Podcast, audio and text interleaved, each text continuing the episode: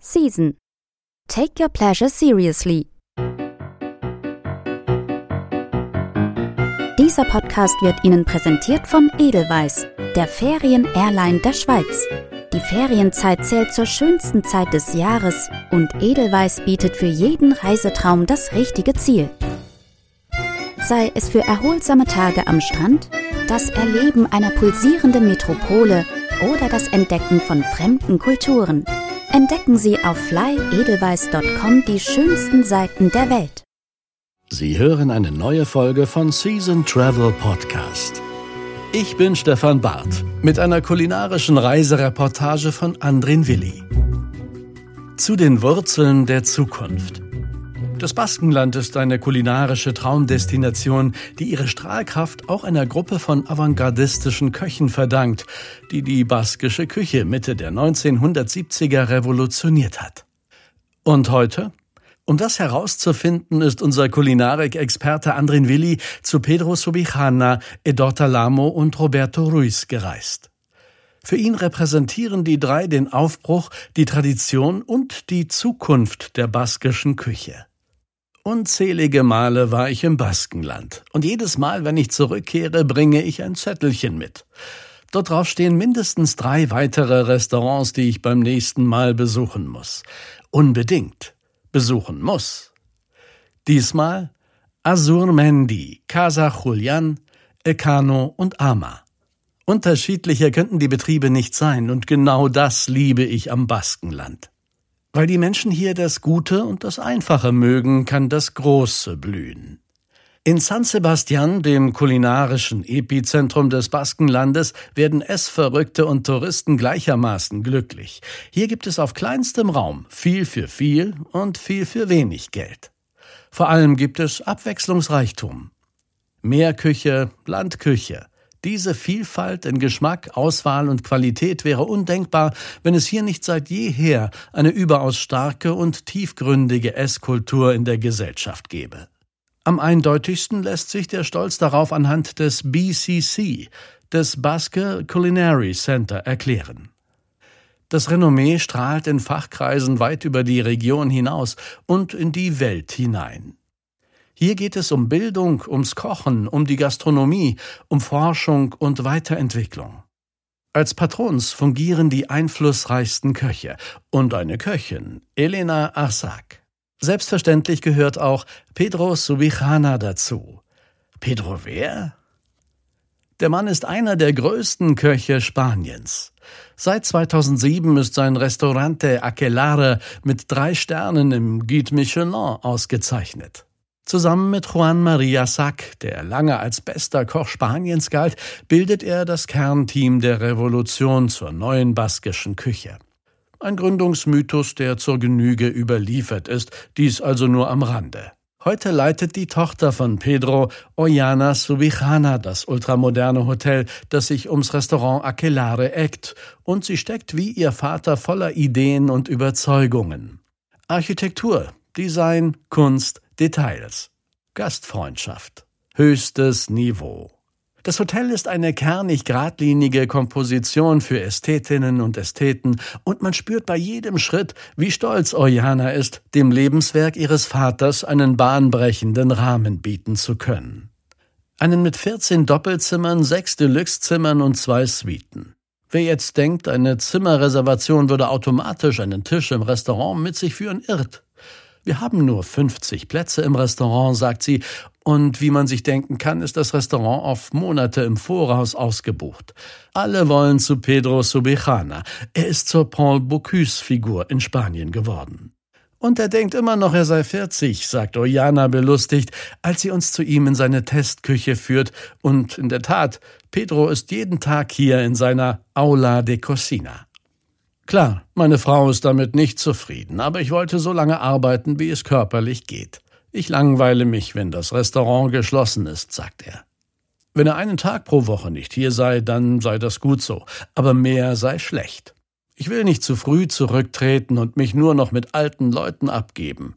Ich bin glücklich, bei meiner Equipe sein zu dürfen, denn die jungen Menschen um mich herum halten auch mich jung, sagt er. Gerade werkelt er mit seinem Entwicklungsleiter Borja Garcia Aguelles an einer Zitronencreme und dafür hat ihm sein Lieferant unzählige Zitronenarten angeliefert, die Borja nun alle bei derselben tiefen Temperatur im Sous-Vide-Verfahren mit 15 Prozent Zucker und über drei Stunden gart. Je nach Zitronenart ist das Resultat komplett unterschiedlich, sagt Borja. Willkommen im Baskenland, wo das kulinarische Tüfteln nie zu Ende geht. Seit den 1980ern machen wir diesen Gin Tonic auf dem Teller und dieses Gericht wollen wir nun in eine kleine Tartelette transformieren. Teig, Gin Tonic Gelee, Meringues und eben eine Zitronencreme, die mir immer noch nicht gefällt, sagt Pedro. Borja sagt nichts. Ich spiele gern, sagt Pedro. Borja sagt nichts. Auch den Gästen sollte man zwischendurch Spielerisches servieren. Wir Köche wollen uns amüsieren und die Gäste wollen das auch, sagt er. Repetition sei nicht spannend. Borcha nickt, leicht eingeschüchtert. Er weiß, was der Patron meint, und dieser frotzelt. Borcha war noch ein Kind, als er hierher kam. Wir arbeiten seit 30 Jahren zusammen. Seine Mutter kenne ich seit dem Kindergarten. Heute entwickelt Borcha immer wieder Initiativen und ich bin jeden Tag zur Stelle, um sie zu zerstören, sagt Pedro und lacht. Natürlich sei der Geschmack das Wichtigste, aber auch die Freude, die Überraschung und das Neue sporne ihn eben an und wer sich in der Aula de Cocina umsieht, merkt schnell, dass das kein Spaß ist. Jedes Gericht wird fotografiert, die Zubereitung gefilmt und dokumentiert. Jede und jeder in der Küche beherrscht die Gerichte wie im Schlaf. Hier wird nichts dem Zufall überlassen, aber auch nicht nur doziert, es wird gemeinsam am Neuen gearbeitet. Doch, doch, sagt Pedro, ich kann schon glücklich sein, aber nie zufrieden, weil ich weiß, dass es nur so lange gut ist, bis wir es besser machen können. Dieser Antrieb hat ihn auch dazu bewogen, die baskische Küche zu modernisieren. Wenig Zutaten, viel Meeresfrüchte, Gemüse, wenig Fleisch. Ich fand es gut, die alte Küche zu ehren, auch den Umgang mit Feuer, aber warum haben wir dem nichts Neues mehr hinzuzufügen, habe er sich 1976 gefragt, und das fragt er sich, wie Figura zeigt, noch heute. Damals war die baskische Küche eingeschlafen, zu entspannt.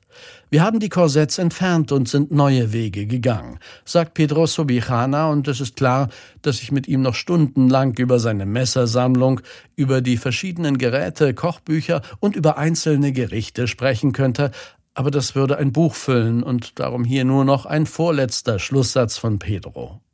Ich habe die Traditionsküche gelernt. Die jungen Köche kennen nur noch das Feuerwerk. Schade, dass die meisten kein gutes Pot-au-feu mehr für ihre Freunde zubereiten können, sagt der Großmeister der neuen baskischen Küche.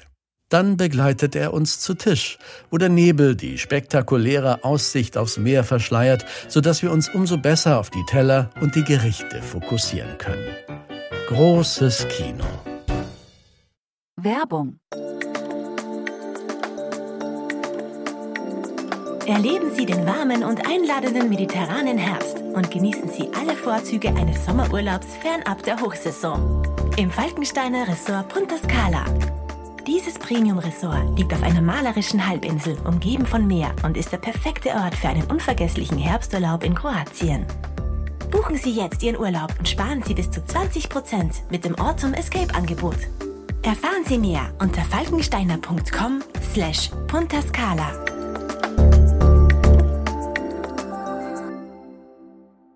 Ein junger Koch in der Region, der gerade sehr angesagt ist, könnte garantiert ein herausragendes Pot-au-feu zubereiten. Und das weiß auch Pedro Sobejana, denn er bezeichnet Edorta Lamo vom Restaurant Area als Freund. In dessen Restaurant in Santa Cruz de Campeso im rauen Herzen der Montaña Alavesa ist alles etwas anders. Bei Edorta Lamo scheint das Neue im Alten zu stecken. Und Pedro Sobijana sagt von ihm, er habe an der Radikalität gearbeitet und mache die Dinge eben anders als alle anderen. Er ist sehr intelligent und macht es sich nicht nur zu bequem, fügt er an. Zeit aufzubrechen. Ab ins Area. Das Lokal wurde 2022 im Guide Michelin mit einem Stern und dazu mit einem grünen Kleeblatt, das für Nachhaltigkeit steht, ausgezeichnet. Wer zu mir findet, weiß, worauf er sich einlässt, sonst würde man nicht hierher kommen, sagt Edorta Lamo trocken. Ihm ist es ernst und auch seine Küche basiert auf dem Ernst des Lebens in diesem Bergdorf. Im Grunde ist es für ungeübte Esserinnen und Esser ein geschmacklich überforderndes und überbordend inszeniertes arme Leute Essen, das er hier präsentiert. Ein Restaurant für echte Genießer und sicher keines für Bling-Bling-Foodies. Ältere Menschen aus der Region würden manchmal weinen, weil er sie in eine andere Zeit zurückführe. Aber vor allem, weil ich die Lebensart der Menschen, die hier in Armut gelebt haben, durch die Wiederentdeckung des Geschmackes und der traditionellen Zubereitung ehre, sagt er. Diesem ursprünglichen Geschmack konnte er sich nur über Erzählungen nähern, denn es gab ihn nicht mehr. Ich habe fünf Jahre recherchiert und alte Leute im Dorf befragt, was ihre Eltern damals gekocht haben, woher sie die Zutaten hatten und wie sie die Gerichte zubereitet haben, erzählt er. Den Berg betrachteten sie als ihr Land, und damit sie immer etwas zu essen hatten, mussten sie den Berg als Nahrungsquelle nutzen, sagt er.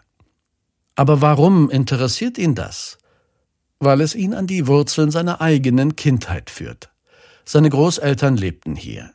Als ich Vater wurde, habe ich mich gefragt, wie ich unsere Familienwurzeln unserem Sohn erklären soll, wenn es doch niemanden mehr gibt, der diese Kultur kennt, weil sie verständlicherweise verdrängt wurde, erzählt er, und so entschied er sich 2014 das Haus, in dem sich heute das Restaurant Comedor, die Bar und das Bistro Quadra befinden, zu kaufen. Das Ziel war es, die dunkle Seite der baskischen Küche zu beleuchten. Eröffnung Weihnachten 2018. Ein schwieriger Start, erinnert er sich, aber die Pandemie hätte ihm nur noch mehr Zeit verschafft, die er in die Recherche investieren konnte. Edorta Lamo, der seine Ausbildung im BCC absolviert hat, ist in seiner Karriere viel herumgekommen. USA, Südamerika, Spanien etc. Wenn du Baske bist und behauptest, du seist ein Koch, dann ist das wie ein Pass zu besitzen, der dir alle Türen öffnet, witzelt er. Sehr erfolgreich hat er in San Sebastian die Pincho Bar a Fuego Negro geführt, Tempi Passati. Heute geht es ihm mehr denn je um das Echte, um Geschmack, um die Jagd, den Garten, das Einmachen, um den Berg, das Wilde, um das vermeintlich Einfache, um das autarke Leben, das für viele heute ein Luxus darstellt. Zum Abschied drückt mir Edorta Lamo einen eigenwillig naiven Holzlöffel in die Hand. Dieselben verwendet er auch im Restaurant. Seine Großeltern haben früher eben solche geschnitzt. Diese Heimarbeit war die einzige Erwerbsquelle. Zwölf mal zwölf Holzlöffel pro Tag, sagte er und fügt an, diese Löffel sind für sie das Wichtigste gewesen. Für Roberto Ruiz, der sich in der Hica Bodega in Villabona einen Ort auf einem steilen Hügel geschaffen hat, der seiner Leistung für die baskische Küche würdig ist, ist Feuer das wichtigste Gut. Er kocht praktisch nur auf Feuer und seine Baskenmütze verrät, dass er einen guten Sinn fürs Eigenmarketing besitzt und stolz auf seine Herkunft ist. Wer die eine Türe aus seiner Küche nutzt, steht, zack, mitten in der ultramodernen und önologisch top eingerichteten Bodega. Man sollte sich von der Maschinerie nicht täuschen lassen, denn hier wird der Tracolli aufgewertet, den man normalerweise als spritzigen baskischen Wein kennt. Der weiße wird aus der Traubensorte Hondaribi Zuri und der rote aus Hondaribi Belza gekeltert. Das sind autochthone Rebsorten, denen wir zu neuem Glanz verhelfen wollen, sagt Roberto Ruiz, denn oftmals schmeckt der in Massen produzierte Tracoli, der in unzähligen Restaurants und Bars von hoch über dem Kopf direkt ins Weinglas eingesprudelt wird, vor allem sauer. 20 Prozent Chardonnay tut gut, sagt Ruiz, und die klaren, präzisen und gut strukturierten Weine, die hier produziert werden, passen hervorragend zu seiner Küche. Auch sie ist schnörkellos und makellos aufs Produkt fokussiert. Roberto Ruiz ist der Meister der Bohne. Da, zeigt er aufs gegenüberliegende Gebirge und dann runter aufs Tal, liegt der tiefste Punkt, an dem die Oria vorbeifließt, sagt er. Die Hänge sind steil, die Böden bestehen aus Kalk- und Muschelkalksandstein. Dort hinten sieht man den Ernio, sagt er, und zeigt auf den ikonischen und höchsten Berggipfel der Region. Das sind die großen Anbaugebiete der Tolosa-Bohnen, sagt er. Sie symbolisieren für ihn nicht nur Heimat, sondern auch einen wichtigen Teil seines Kochstils, der stark auf der Saison, dem Terroir und dem Handwerk fußt. Gekocht wird hier entweder auf Kohle oder auf Holz. Elektrischen Strom brauchen wir in der Küche höchstens für die Fritteuse, sagt er. Viele Gerichte und so auch die berühmten Bohnen stehen unter dem Einfluss des typischen Holzkochherdes der Cucina Economica. Das bedeutet, gekocht wird traditionell bei niedriger, aber konstanter Hitze über einen langen Zeitraum.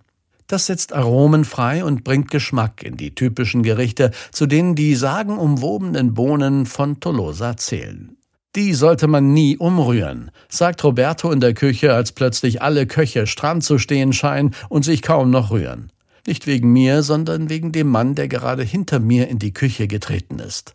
Miquel Ceberio ist auch eine Erscheinung. Er gilt als der einflussreichste kulinarische Publizist des Baskenlandes und ist Mitbegründer des Basque Culinary Center. Lieber Kollege, sagt er und fügt an, wenn du das Herz der baskischen Küche verstehen willst, bist du bei Roberto in der Küche genau am richtigen Ort.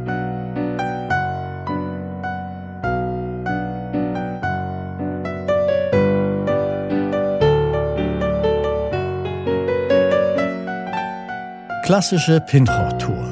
Eine Pintrot-Tour durchs Altstadtviertel von San Sebastian gehört zum Standardprogramm.